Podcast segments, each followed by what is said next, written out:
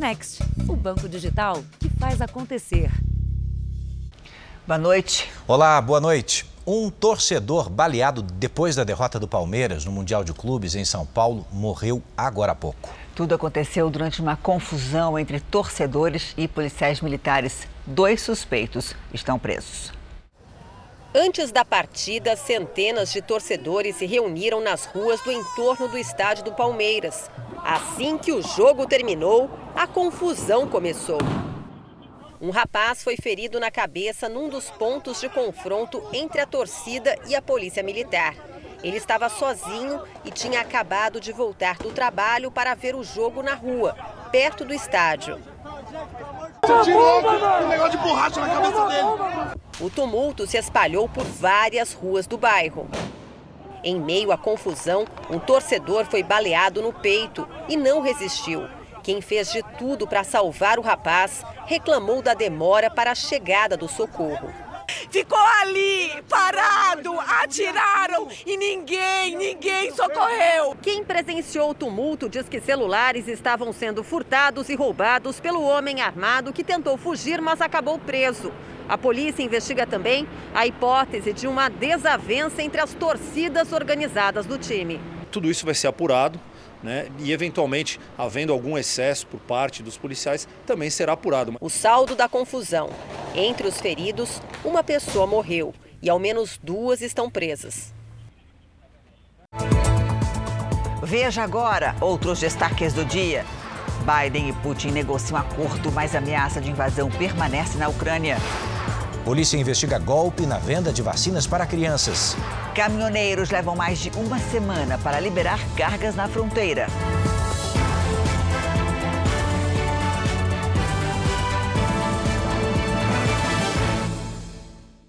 Oferecimento Bradesco. Pague do seu jeito.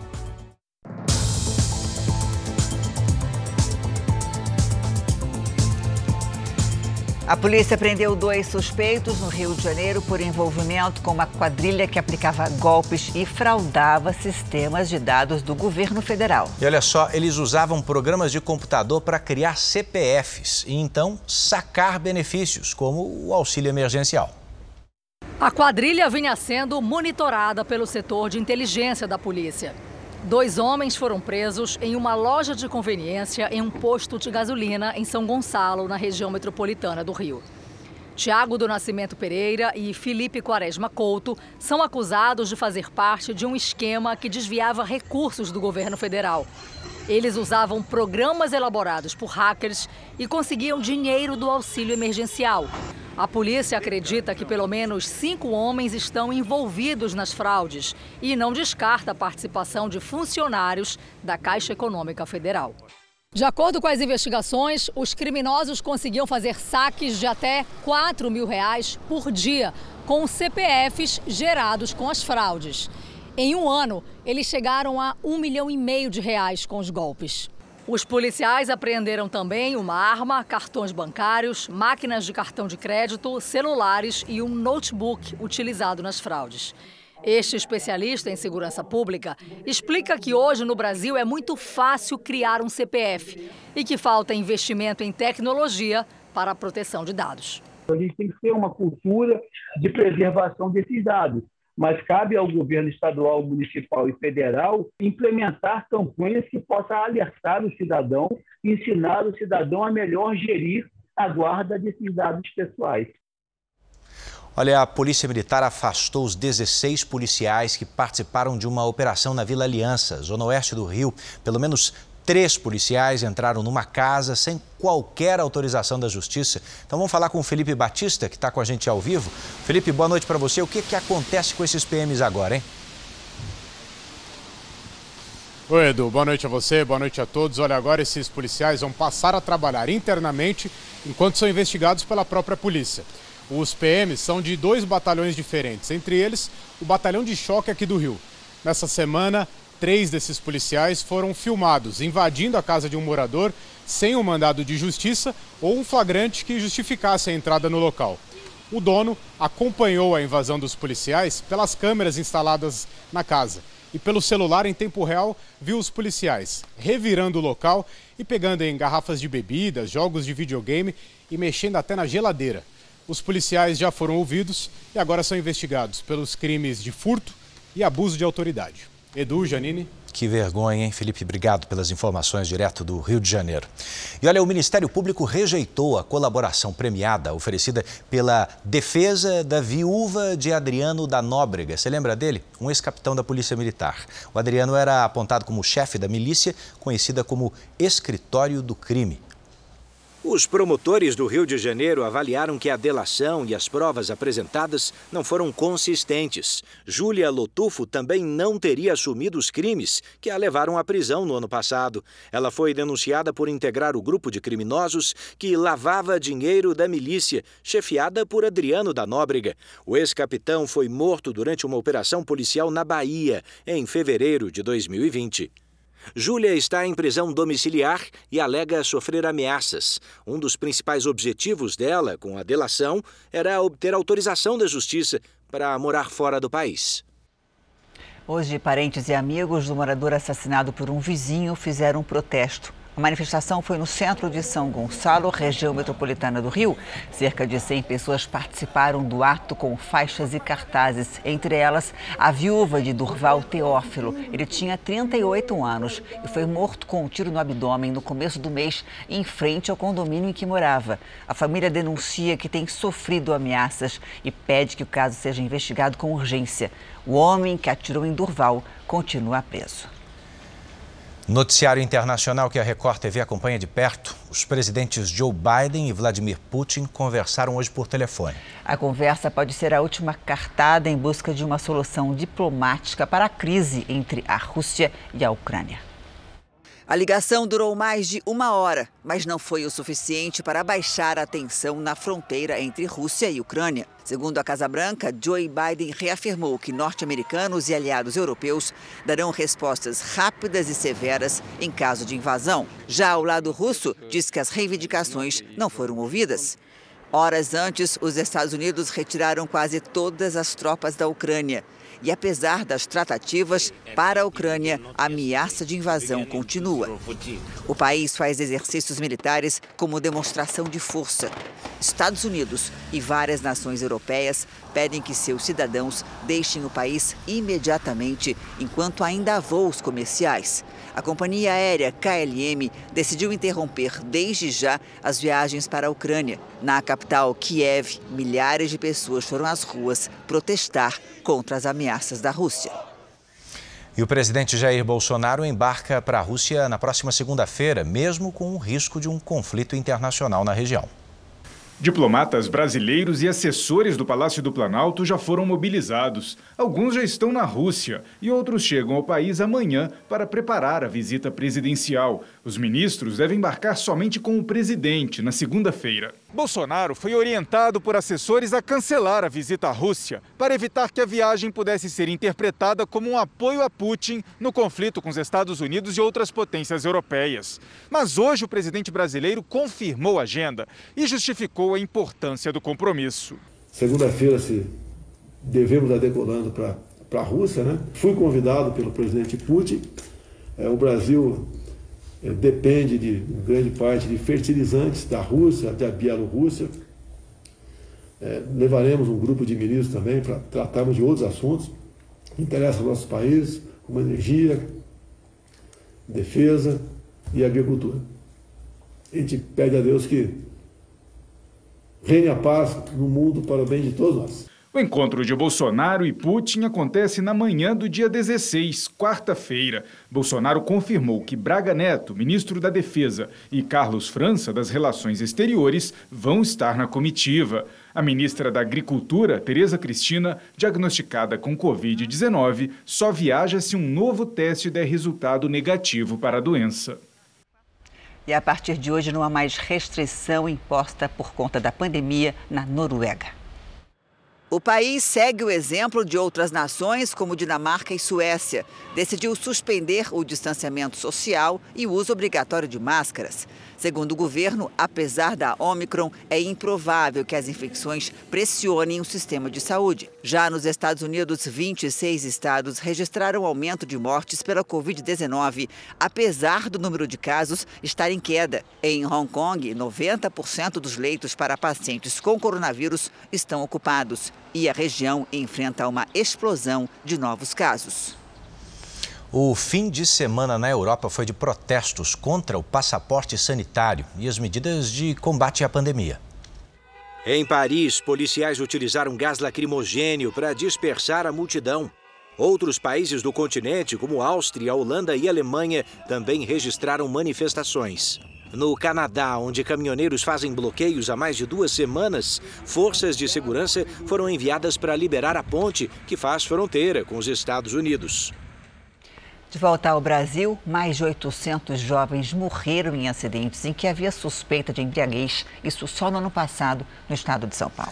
E hoje foi enterrado sob protestos o entregador atropelado por um motorista que admitiu ter bebido.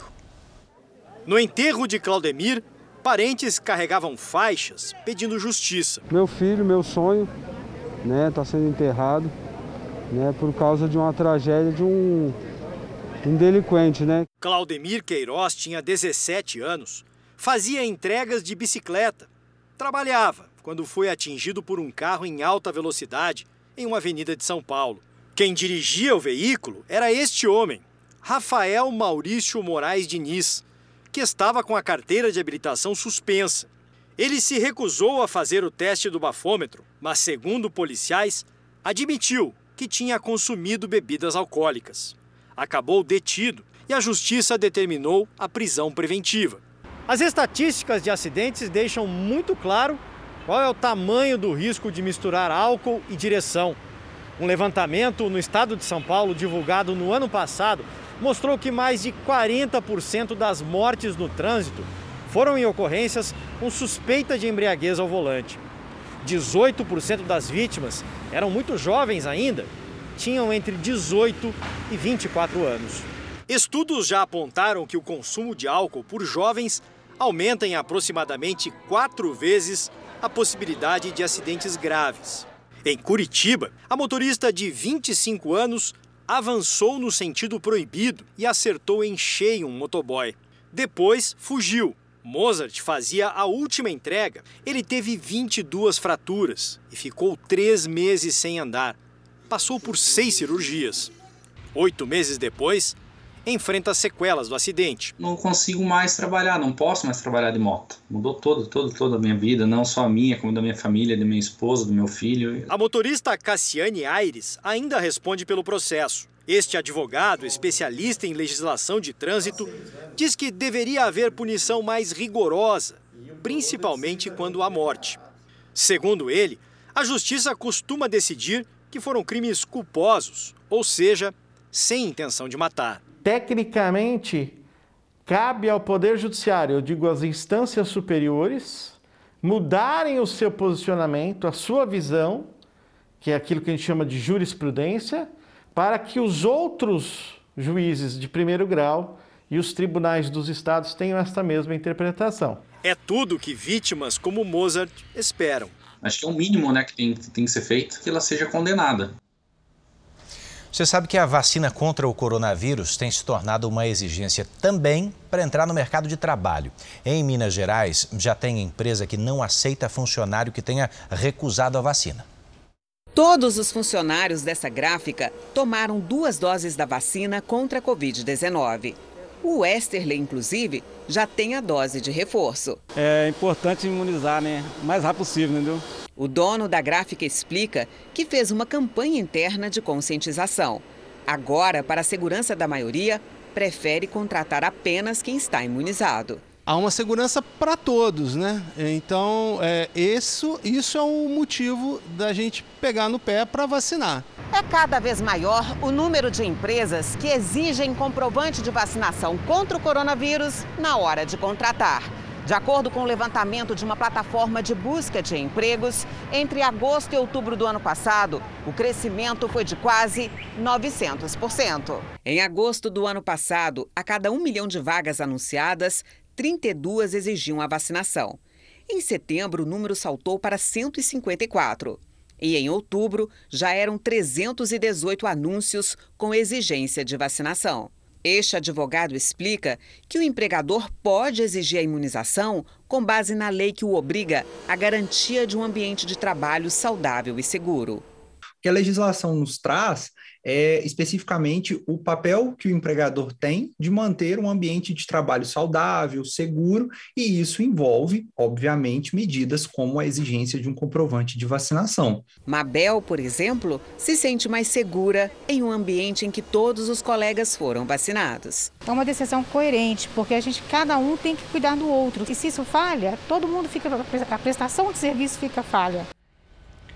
Fevereiro é o mês da campanha laranja de combate à leucemia. É um tipo de câncer silencioso que pode atingir crianças, adolescentes e adultos. Por isso o diagnóstico precoce é tão necessário. Olha, nem aqueles que cuidam da alimentação ou então fazem exercícios físicos com frequência, nem esses estão livres da doença. A família ainda tenta entender. A empresária baiana Néa Vasconcelos, de 43 anos, morreu quatro dias após descobrir que tinha leucemia. Minha irmã era fenômeno. Minha irmã corria 9 quilômetros na praia, minha irmã fazia academia, fazia boxe. Ela detectou anemia durante uma triagem de rotina para doar sangue foi orientada a investigar a causa e logo veio o diagnóstico. A leucemia é o câncer que afeta as células sanguíneas produzidas pela medula óssea. Pode surgir em qualquer idade e tem origem desconhecida. Na forma crônica, evolui lentamente, mas os casos agudos podem avançar rápido, como aconteceu com a empresária. Os sintomas principais são de, de fraqueza, uma sonolência além do normal, às vezes aparecimento de pequenas manchas vermelhas que a gente chama de petequias, ou até mesmo púrpura, que é aquela mancha roxa na pele ou qualquer tipo de sangramento anormal. Segundo o Instituto Nacional do Câncer, 10 mil novos casos de leucemia devem ser registrados no Brasil este ano. Uma das formas de tratamento é o transplante de medula óssea. Mas o desafio é encontrar um doador compatível. Por isso, quanto mais voluntários, mais chances de salvar vidas. Para se cadastrar no Redome Registro Nacional de Doadores de Medula Óssea, é preciso ter entre 18 e 35 anos. Basta ir a um hemocentro e doar 5 ml de sangue. É essa amostra que vai passar pelo exame de compatibilidade. A campanha Fevereiro Laranja é para conscientizar a população e atrair novos voluntários. A rotina é essa. Cada 30 dias eu estou aqui na Moba dando, fazendo a minha parte, um pouquinho só. Doar sangue né, é um ato de amor, de solidariedade e muito simples de fazer. Doação, para lá de importante. Atenção para o alerta que a gente vai fazer agora. Em Belo Horizonte, a polícia investiga um suposto golpe de venda de vacinas especificamente para crianças. Uma mulher que se dizia representante de clínicas particulares oferecia aos pais um esquema vacinal completo, bem mais barato, só que, Janine, era tudo golpe. Jennifer viu a promoção numa rede social e se interessou, porque a empresa que faria a vacinação é bem conhecida em Minas. Ela pagou mil reais por quatro doses de imunizantes contra pneumonia e meningite. No dia combinado, recebeu em casa a funcionária que aplicou duas vacinas na filha dela, mas tempos depois descobriu que ainda estava em dívida com a clínica. Me ligaram da clínica, falou que eu tinha caído num golpe que a clínica não tinha ganhado nenhum real do que eu tinha depositado. Pelo menos quatro clínicas de Belo Horizonte denunciaram a mulher que intermediou a venda das vacinas. Com posse dos dados, ela entrava em contato com a central de atendimento das clínicas. Aí solicitava um atendimento domiciliar se passando por essas mães, com todos os dados. De acordo com as denúncias, em apenas uma dessas clínicas, o prejuízo ultrapassa os 30 mil reais. A polícia instaurou um inquérito para apurar o caso. Os depoimentos começam na segunda-feira. A Associação das Clínicas de Vacina pede que todas as vítimas façam queixa na polícia. Por telefone, tentamos falar com a suspeita, mas ela não atendeu as ligações. Além das clínicas, muitas famílias também saíram no prejuízo, já que compraram o esquema vacinal completo e não receberam as doses de reforço. Teve um, um, um caso da família que nos assustou muito, porque era gêmeos. Ultrapassou a 12 mil reais o pacote dessa família. Desconfie quando algo está muito abaixo do preço de mercado, né, Sempre, né, Edu? Né? Sempre. Em várias áreas, inclusive. Por falar em mercado, o mercado de carros novos tem amargado prejuízo. A alta dos juros e a falta de componentes prejudicam as vendas. Em janeiro, a queda foi de quase 40%. A família do Danilo cresceu e ele queria trocar de carro. Já tinha até escolhido o modelo, mas na hora de fechar negócio ficou assustado com a taxa de juros. Decidiu ficar com um veículo antigo por mais alguns meses. Se você colocar na ponta do lápis, é melhor você ficar com um carro mais velho, mais é, indo para a oficina e deixar ele certinho, tudo ok, que no final das contas você ganha muito mais. Em pouco mais de um ano, a taxa básica de juros, a Selic, passou de 2% para mais de 10%. Com isso, os financiamentos ficaram mais caros, o que contribuiu para que a venda de veículos no Brasil tivesse uma queda de quase 40% em janeiro deste ano. Outro problema está relacionado aos estoques de veículos nas concessionárias, que continuam baixos, situação que persiste desde o começo da pandemia. Existe sim ainda falta de produto, problema na produção, é, problema de falta de componentes, uma, é uma sequência de, de coisas acontecendo ao mesmo tempo que está levando a essa queda. Para muitos modelos, principalmente os mais caros, a fila de espera continua longa Aqui, o prazo entre a assinatura do contrato e a entrega do veículo pode levar meses. Hoje o meu modelo mais top, ele vai variar entre 5 e 6 meses o período de faturamento. Ainda tem aí uns 15 dias de transtime da montadora para cá. Mesmo assim, a expectativa é fechar 2022 com crescimento de quase 5% na venda de veículos. O Brasil tem que voltar à normalidade. Aí sim nós vamos ter um crescimento e eu espero que muito robusto no país. Quer mais um reflexo do tempo que estamos vivendo? Quem trabalha em salão de beleza sabe. Teve que encontrar um novo jeito de garantir salário agora no fim do mês. O setor atingido em cheio pela pandemia perdeu não só clientes, mas também profissionais que agora trabalham em casa. Faz quase dois anos que o trabalho da Miriam é assim, de casa em casa. Oi. Ela faz extensão de cílios. Por causa da pandemia, o salão onde trabalhava fechou as portas. O atendimento domiciliar salvou a Miriam das dívidas, mas está longe de ser o ideal. O tempo que se perde na locomoção também é um prejuízo. Se eu estiver num espaço o tempo inteiro, eu posso aproveitar todo esse momento para atender cliente. A cliente não reclama do conforto do sofá de casa. Eu consigo deitar no, no sofá, estou bem mais acomodada, relaxada para ficar aqui na minha casa do que talvez ir até um lugar, pegar trânsito, depois voltar para minha casa. Mesmo de portas abertas, sem restrições, há pelo menos seis meses, os salões de beleza ainda sofrem os impactos da pandemia.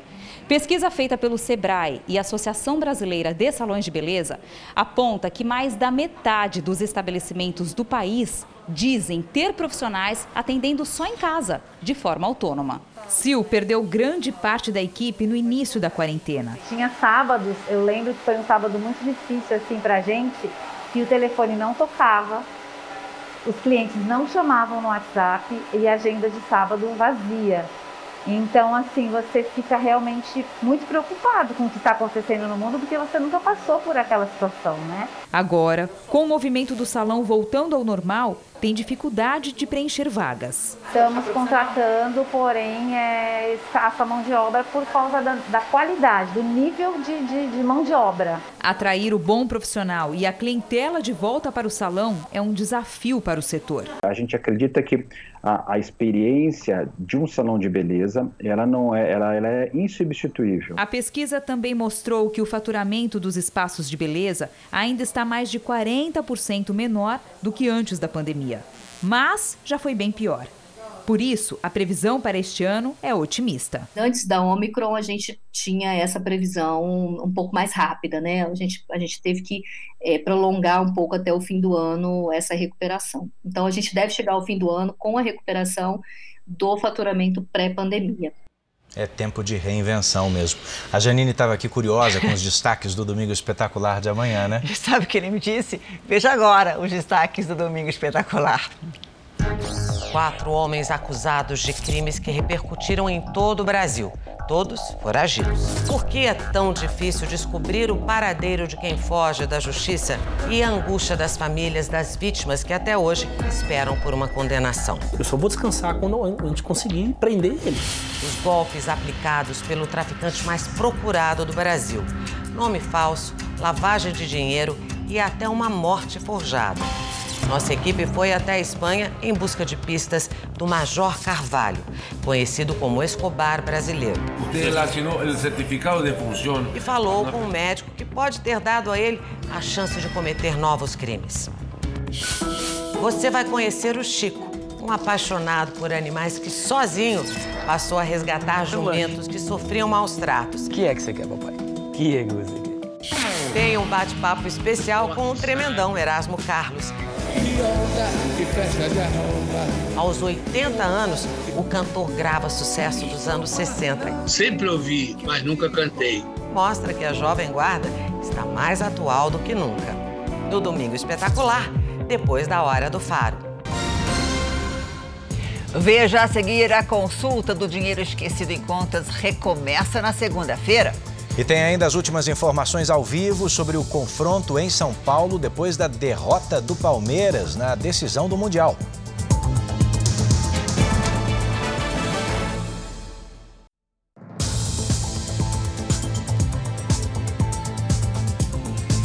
Os valores esquecidos em bancos podem ser consultados a partir da próxima segunda-feira no site exclusivo do Banco Central. E não é pouco dinheiro não, hein? Ao todo são 8 bilhões de reais à espera dos clientes. Tem muita gente na expectativa de receber algum valor. Espero que tenha, que eu estou ansioso, esperando dia 14. E se tiver, né, vai ser uma mão na roda. Tem também aqueles que já planejam o que fazer com o dinheiro. Dá para tirar uns dias de folga na praça e passear, viajar. As consultas ao sistema de valores a receber vão ser retomadas na segunda-feira. Para ampliar a capacidade de atendimento, o Banco Central criou um site exclusivamente para isso. É o valoresareceber.bcb.gov.br. Mas os consumidores precisam ter calma, é que o dinheiro não cai na conta automaticamente. Segundo o Banco Central, os valores esquecidos nos bancos começarão a ser devolvidos a partir do dia 7 de março. Para ter acesso ao sistema de consultas, é preciso fazer um cadastro pelo site ou pelo aplicativo gov.br. Essa ferramenta ela foi lançada no dia 24 de janeiro, mas a procura foi tanta que não suportou a quantidade de acessos e aí precisou ser retirada do ar. O Banco Central divulgou um alerta para os consumidores em que afirma que não envia links nem entra em contato para tratar sobre valores a receber ou para confirmar dados pessoais. E também não existe nenhum tipo de cobrança para ter acesso ao dinheiro. Ao todo, o Banco Central estima que os clientes tenham a receber cerca de 8 bilhões de reais. Nesta fase inicial, cerca de 3 bilhões e 900 milhões de reais deverão ser devolvidos para 24 milhões de pessoas físicas e jurídicas. São valores de contas correntes ou poupança encerradas com saldo disponível, tarifas e parcelas relativas a operações de crédito cobradas indevidamente e recursos de grupos de consórcio que foram encerrados. Você já consultou seu CPF para ver se tem algum dinheiro a receber ali? Não, Eu não tenho nada, não. Não, tem, não né? tenho.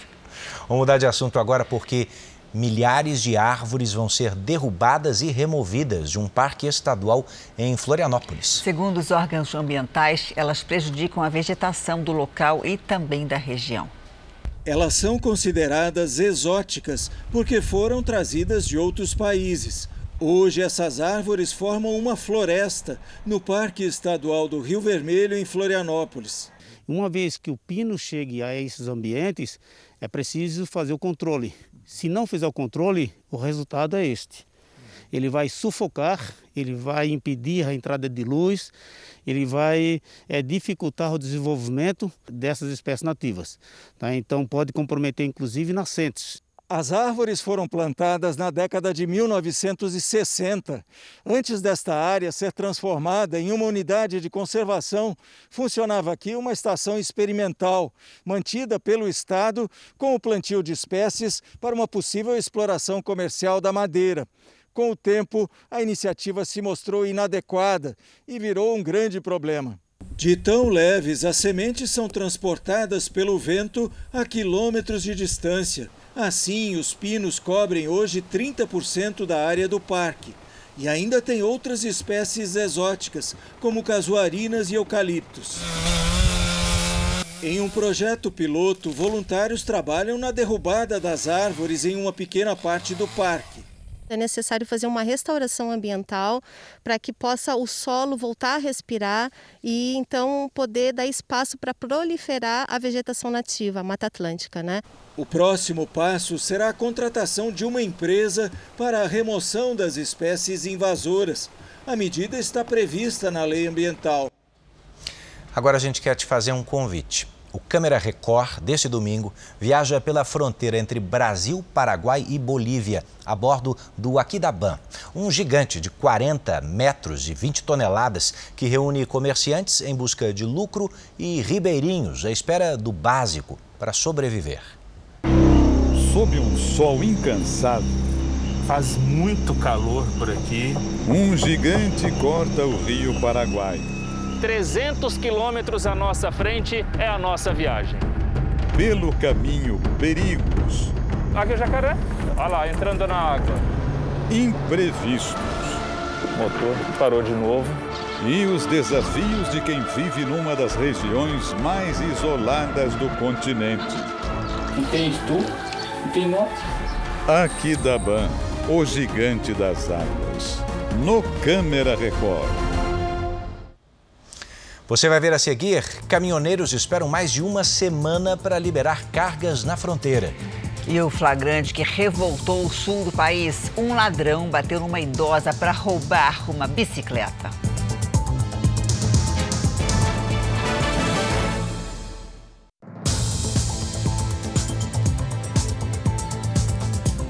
Você está com o Jornal da Record para acompanhar conosco agora um flagrante de roubo de bicicleta que revoltou a população do Rio Grande do Sul. Isso porque o assaltante derrubou e ainda chutou uma senhora de 70 anos. Esse ato de covardia foi gravado por uma câmera de segurança.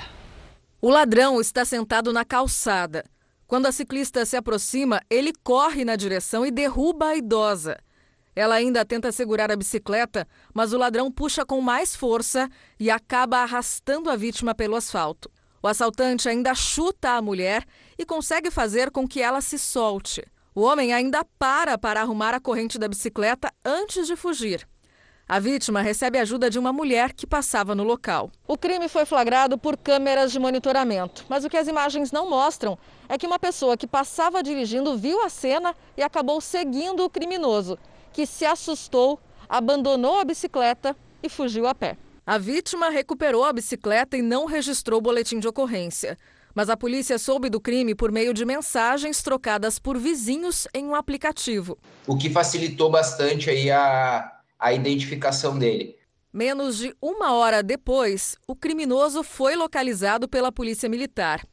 Andrei de Borba Valente, de 29 anos, que tem antecedentes por roubo de veículo, roubo a pedestre, ameaça e posse de entorpecente, estava no regime semiaberto.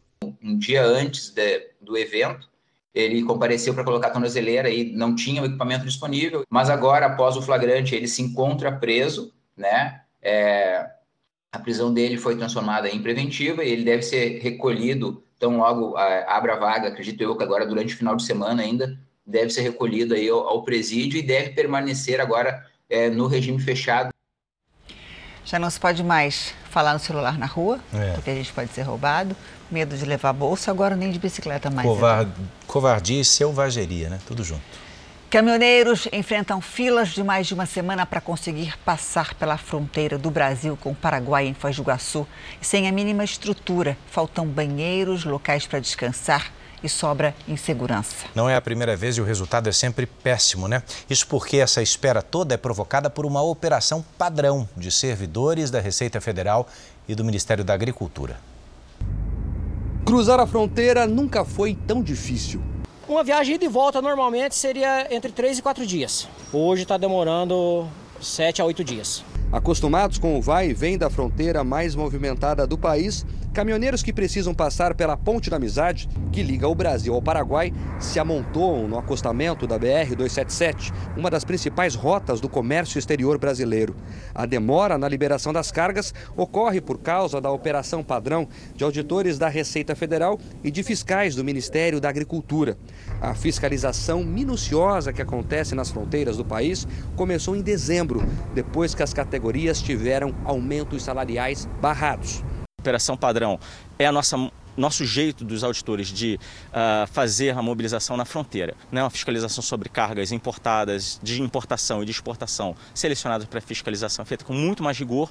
Com isso, o veículo fica muito mais tempo em pátio, aguardando a liberação, a fiscalização que levaria um dia passa a levar três dias. A fila, que alcança quilômetros na beira da estrada, é ainda maior no mundo virtual.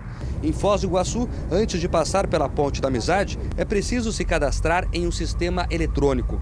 Os motoristas ganham uma senha e aguardam a chamada para a verificação das cargas. Muitos passam dias na estrada em postos de combustíveis como esse, que nem sempre oferecem estrutura adequada. Tem banheiros horríveis, né? Banheiros sujos pra gente. Os que a gente paga até tem um pouquinho mais de qualidade, mas é o banheiro, o banheiro é o principal afeto do, do, dos motoristas, né? Existe pessoas assim ao redor do caminhão que não é caminhoneiro e que ficam cuidando quando você larga, eles podem vir te fazer um dano, te roubar alguma coisa. O próprio sistema mostra que a espera chega a oito dias. Quando finalmente são chamados para entrar no Porto Seco, um grande pátio onde as cargas são verificadas, eles têm que esperar chegar a vez para que as cargas sejam analisadas. Depois que são liberados, vem a terceira e última parte da viagem. Nós vamos agora acompanhar o último trecho do trajeto, que é o percurso entre o Porto Seco e a Ponta Amizade, para efetivamente entrar no Paraguai. Geralmente esse caminho leva cerca de 30, 40 minutos. Vamos ver quanto tempo a gente vai levar agora. Na cabine sem ar-condicionado, Jorge enfrenta o calor que passa de 40 graus, com um pequeno ventilador. Não tem banheiro, não tem um monte de coisa, né? Você chega aí, se alguém passar a vender o marmito, você compra, senão você espera, vai embora. O alívio vem quando finalmente ele cruza a fronteira. Três horas depois, finalmente chegamos aqui ao Paraguai. Seu Jorge, missão cumprida? Missão cumprida, agora andar até o quilômetro 10, largar o caminhão e ir para casa. Um levantamento feito por um grupo que reúne as maiores entidades empresariais do Paraná estima que a ação dos auditores e fiscais provoca um prejuízo diário de cerca de 4 milhões de reais só na região da fronteira. O rendimento aí caiu para 60% do que a gente faturava, casa começa a faltar as coisas. O senhor paga para trabalhar? É, já aconteceu de você pensar que saiu para ganhar e acabou tirando dinheiro do bolso para completar até que chega de volta. Nós entramos em contato com a Receita Federal, mas não tivemos retorno. A procura por leilões virtuais cresceu durante a pandemia. Veículos, casas e outros bens são oferecidos com grande desconto. Você já tinha dado recado nessa edição, pois né? É. é aí que mora o perigo. Golpistas montam esquemas para receber o pagamento, mas sem nunca entregar a mercadoria. Uma moto de luxo por um preço bem abaixo do de mercado deu à vítima uma ideia comprar com desconto no leilão, revender e embolsar a diferença. Leilões geralmente são 40%, 50% mais em conta, né? Aí eu pegaria e depois eu revenderia essa moto. Ele pagou mais de 27 mil reais pelo bem e ficou esperando a entrega. De manhã entrei em contato, eles falaram que estava a caminho, Aí, quando no final da tarde não apareceu nada, eu tentei entrar em contato, aí já não consegui falar mais com eles, eles bloquearam o número, né? Aí eu vi que eu tinha caído mesmo no golpe. O Instituto Nacional de Leiloeiros identificou 2.500 sites falsos no Brasil. Muitos deles ainda estão ativos. E cuidado, promovendo os seus golpes através de links patrocinados. Os sites falsos parecem de verdade. Eles até copiam, às vezes, logotipo do leiloeiro oficial, né? põem um endereço do leiloeiro oficial, tá? e o site é falso. O Felipe é leiloeiro oficial e também foi vítima do golpe. No caso dele, furto de identidade. O leiloeiro teve o seu nome associado a uma página falsa. Conseguiu evitar que algumas pessoas caíssem no golpe que eu recebi de relato, pelo menos umas 5, 6 pessoas que entraram em contato comigo, porque localizaram lá na junta comercial o meu telefone, né? E é, 4 ou 5 eu consegui salvar. Falei, olha, não deposito dinheiro porque esse leilão não é meu. Os nomes de todos os leiloeiros oficiais estão registrados nas juntas comerciais de cada estado. Pega os dados desse leiloeiro tá? e ligue para a empresa do leiloeiro, por telefone, por e-mail, para saber se realmente esse site é, é realmente está sendo divulgado, é realmente desse leiloeiro. Uma nova tecnologia na internet promete tornar os leilões mais seguros no futuro. Será como um cartório digital, porque tudo que se praticar ali dentro terá os registros e os dados serão compartilhados entre os usuários. Enquanto isso não acontece, os golpistas tiram proveito. É toda semana aparece dois, três. A gente derruba dois, três, aparece dois, três, quatro. O leiloeiro Felipe agora tem de lidar com uma dor de cabeça.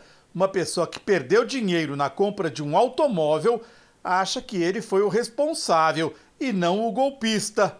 Aproximadamente 50 mil reais, que depositou na conta de um terceiro que não é o leiloeiro. O que nos leva a outra dica importante para evitar os golpes. O depósito tem que ser feito sempre no nome do leiloeiro oficial. Não se deposita dinheiro em nome de. Normalmente, esses sites falsos, eles nomeiam lá um representante legal, um, um outro nome que não seja do leiloeiro para receber esse depósito. Então, o depósito tem que ser feito sempre no nome do leiloeiro oficial por lei, você também tem o direito de ver pessoalmente o lote que vai comprar, tá bom? A gente vai voltar a falar sobre a briga entre torcedores do Palmeiras e a polícia que aconteceu logo depois da derrota do time na final do Campeonato Mundial. Um torcedor, infelizmente, morreu e a Ingrid Gribel tem mais informações ao vivo. Oi, Ingrid, boa noite para você. Boa noite, Janine. Boa noite a todos. A Polícia de São Paulo acaba de confirmar a identidade do atirador que tirou a vida do torcedor do Palmeiras, Dante Luiz, de 42 anos, ele que era uma das lideranças da torcida organizada Mancha Verde aqui em São Paulo. O atirador é um agente penitenciário, José Apóstolo Júnior. Ele está preso e prestou depoimento. O núcleo de jornalismo investigativo da Record TV teve acesso às declarações. O agente disse aos policiais que torcedores duvidaram que ele fosse palmeirense, começou uma briga e na fuga ele atirou. Janine, Edu. Obrigada, Ingrid.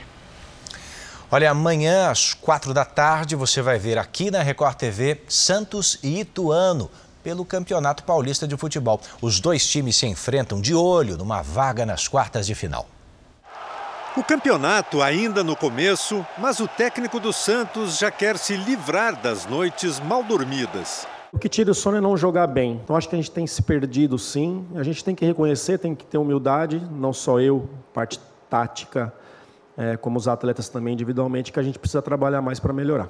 Amanhã o Santos tem a chance de se recuperar. Depois de cinco rodadas, com três empates, uma derrota e apenas uma vitória, está em terceiro lugar no grupo D, fora da zona de classificação para as quartas de final.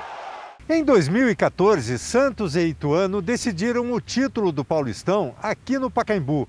Um confronto histórico para o time do interior de São Paulo, que foi campeão nos pênaltis. O Santos é favorito de novo neste domingo, mas o Ituano quer repetir a surpresa. Nós temos certeza de uma coisa: o Santos não vai correr mais que a gente, não vai querer mais que a gente. Assim como foi contra a Corinthians e São Paulo. Amanhã a Record TV também vai transmitir Fluminense e Portuguesa para o Rio de Janeiro e mais 21 estados. Olha, esse jogo vai colocar frente a frente dois atacantes que contam com torcedoras especiais em casa. São 16 anos vestindo as cores da Portuguesa. Ele participou da ótima campanha no Campeonato Carioca de 2021. Agora, no Cariocão desse ano, Romarinho é o camisa 10 do clube.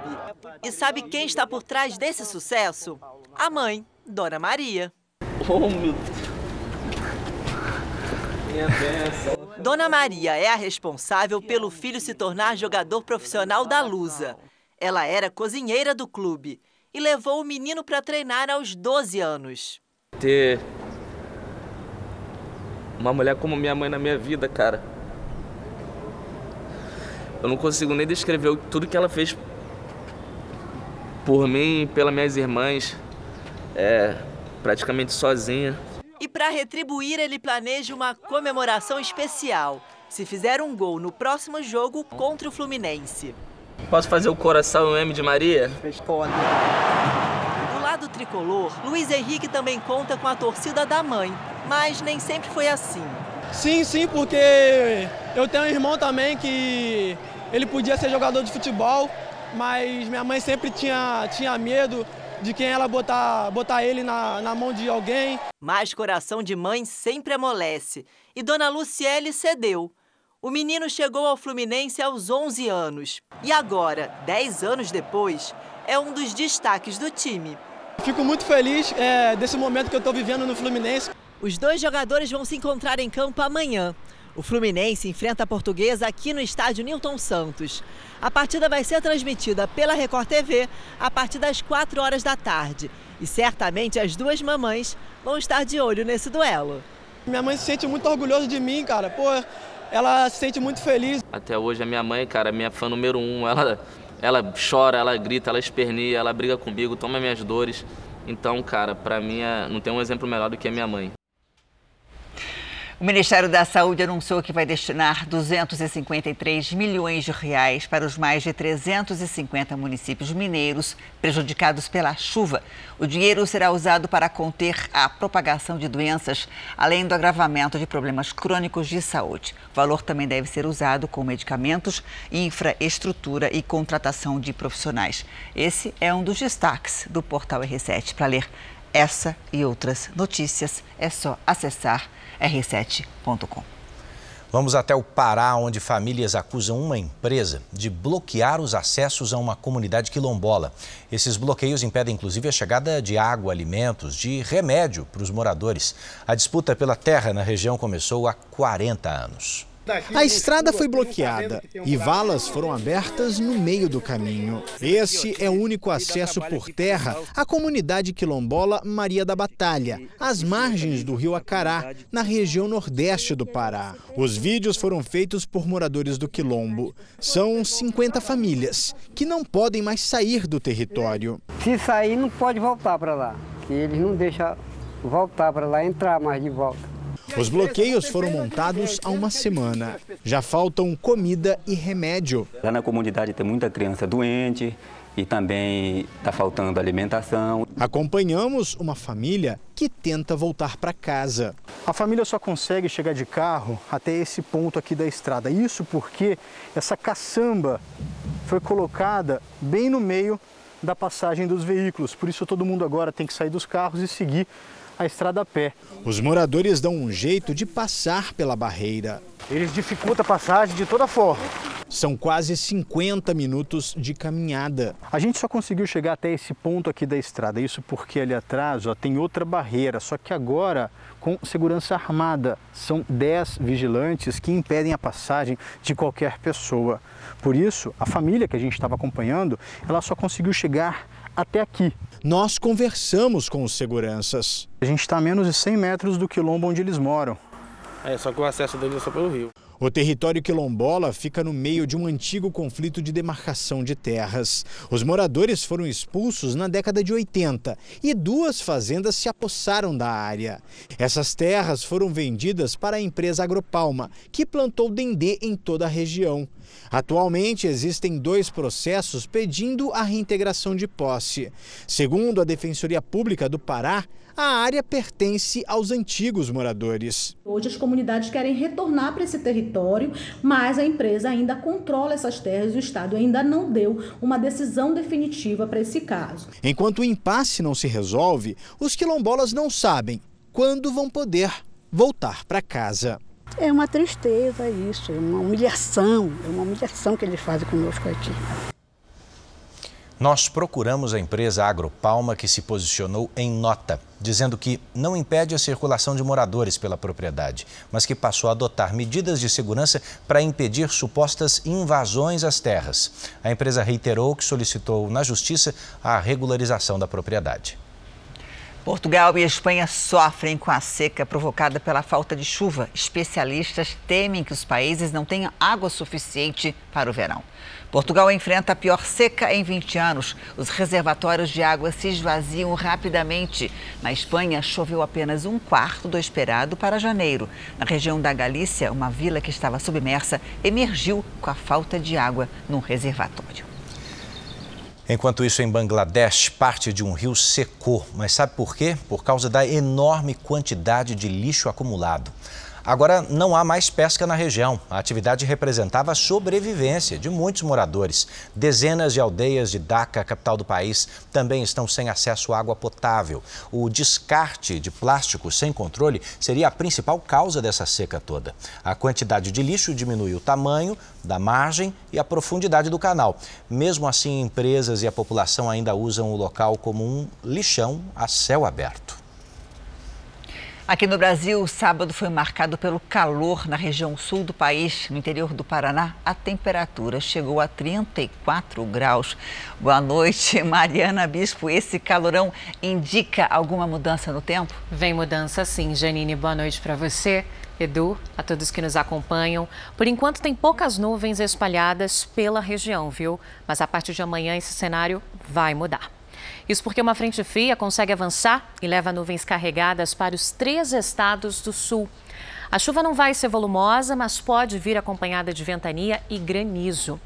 Em grande parte do sudeste e do centro-oeste, a chuva perde força.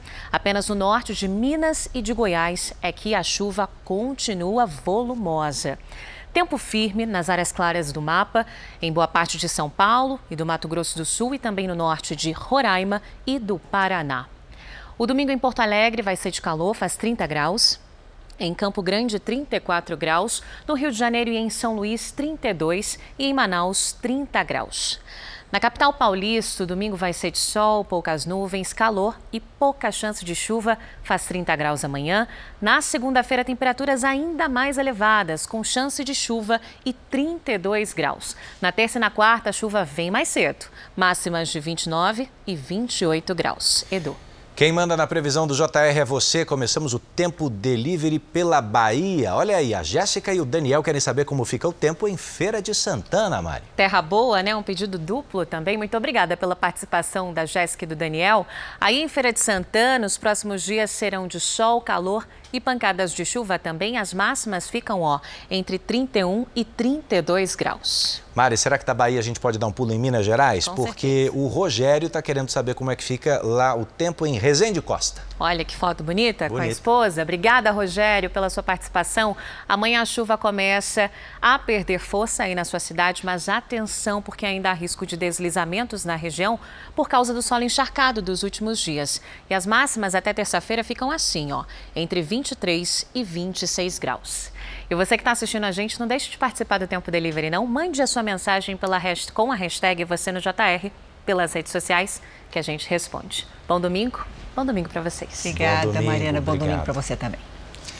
Olha, Israel anunciou que até o fim do ano vai implantar um novo sistema de defesa nas fronteiras e vai usar raios laser para combater as ameaças.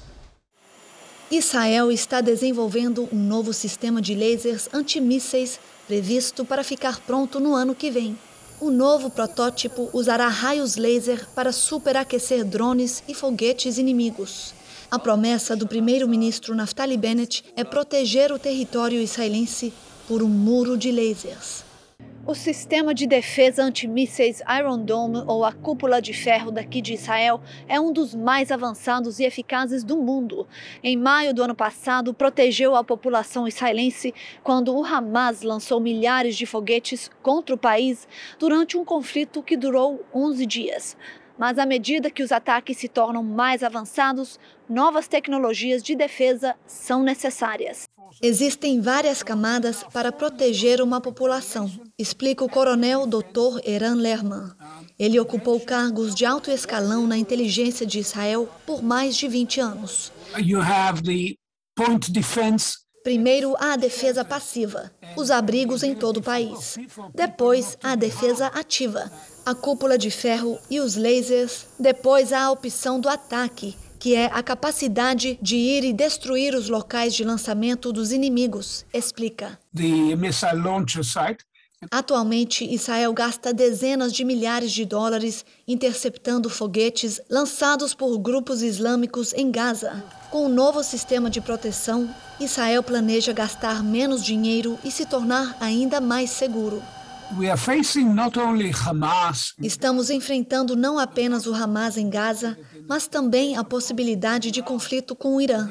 Se isso acontecer, estaremos diante de mais de 150 mil foguetes de diferentes alcances potencialmente chovendo sobre Israel, afirma o militar. Os Estados Unidos vivem uma crise migratória. A fiscalização nas fronteiras terrestres foi reforçada, mas muitos ilegais ainda tentam chegar ao país pelo mar. A imagem de um homem à espera de resgate perto da costa da Flórida foi marcante. Mesmo sem colete salva-vidas, ele sobreviveu depois que o barco virou ao sair das Bahamas, país do Caribe que fica próximo à costa dos Estados Unidos. Eram 40 pessoas ao todo e ele foi o único encontrado com vida. A embarcação seria mais uma das centenas identificadas pela Guarda Costeira na arriscada tentativa de chegar em solo norte-americano. Cubanos, haitianos e dominicanos representam a maioria dos detidos no estado da Flórida.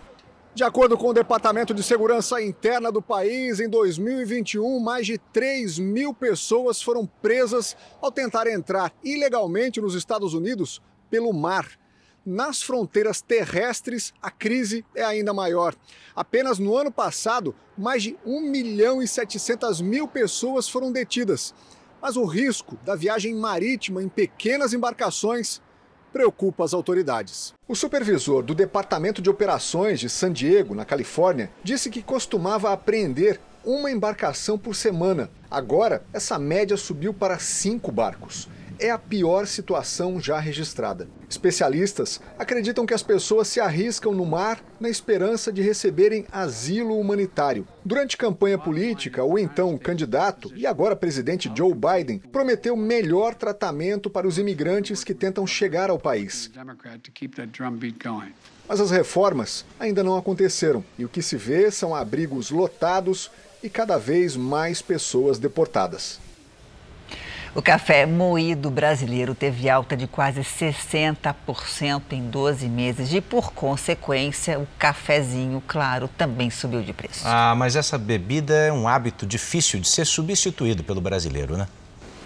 Pela manhã, no centro de Campo Grande, sempre tem um cafezinho quentinho à espera do cliente. Todo dia eu passo aqui para tomar esse cafezinho com leite, tá? Não pode faltar. Não, não pode. Café dá energia e disposição para muita gente durante o trabalho. Só que manter esse hábito tá ficando caro. Eu reservo meu dinheirinho por causa do café. Às vezes eu não tomo em casa, tem que tomar assim na rua. Mas você não pode viver sem um café, né? De manhã cedo um cafezinho vai bem. Eu tomei um café agora tomando leite. E o lanche, né? Dá pra suportar também dia aí, né? A Ellen que vende cafezinho na rua sabe bem o quanto que o produto aumentou no mercado. Eu pagava nove reais e agora estou pagando 18 reais. O café que eu uso aqui. Aumentou bastante. 18 reais, aumentou. Nos últimos 12 meses, o preço do café moído disparou no país. A alta chega a quase 60%. Em janeiro deste ano, o aumento ficou em cerca de 5%. O resultado é reflexo da safra do grão, que ano passado fechou em baixa, devido às condições climáticas irregulares, como a estiagem e as geadas, registradas principalmente entre os meses de julho e agosto de 2021. Em algumas regiões a gente está tendo excesso de chuva, outras regiões nós estamos tendo um problema de seca. Tudo isso em cima de um cafezal que já vem, entre aspas, machucado do ano passado, secas e geadas. E além disso, os custos de produção para o cafeicultor Gente, esses custos de produção subiram muito. Quem visita o Mercadão de Campo Grande de longe já sente aquele cheirinho de café moído. E mesmo com o valor do produto mais caro, aqui não falta cliente para levar café para casa. Eu, particularmente, não tomo café, mas o meu marido não fica sem. Então a gente tem que comprar, mas que está salgado o preço do café, está, hein? E muito. O café que a gente pagava um, um X, hoje está pagando um triplo. E mesmo assim a gente está repassando só um pouquinho. Se a gente repassar tudo, fica um preço muito elevado para o cliente. Barato não está, mas quem gosta do cafezinho não fica sem. É a bateria para carregar de manhã, né? Não adianta você querer beber outra coisa. Tem que ser café. Com certeza. O Jornal da Record está terminando. A edição de hoje na íntegra, também nossa versão em podcast, estão no Play Plus e em todas as nossas plataformas digitais. Continue com o Cidade Alerta. Boa noite, se cuida e aproveite o domingo. Boa noite, a gente se vê amanhã no Domingo Espetacular. Até lá.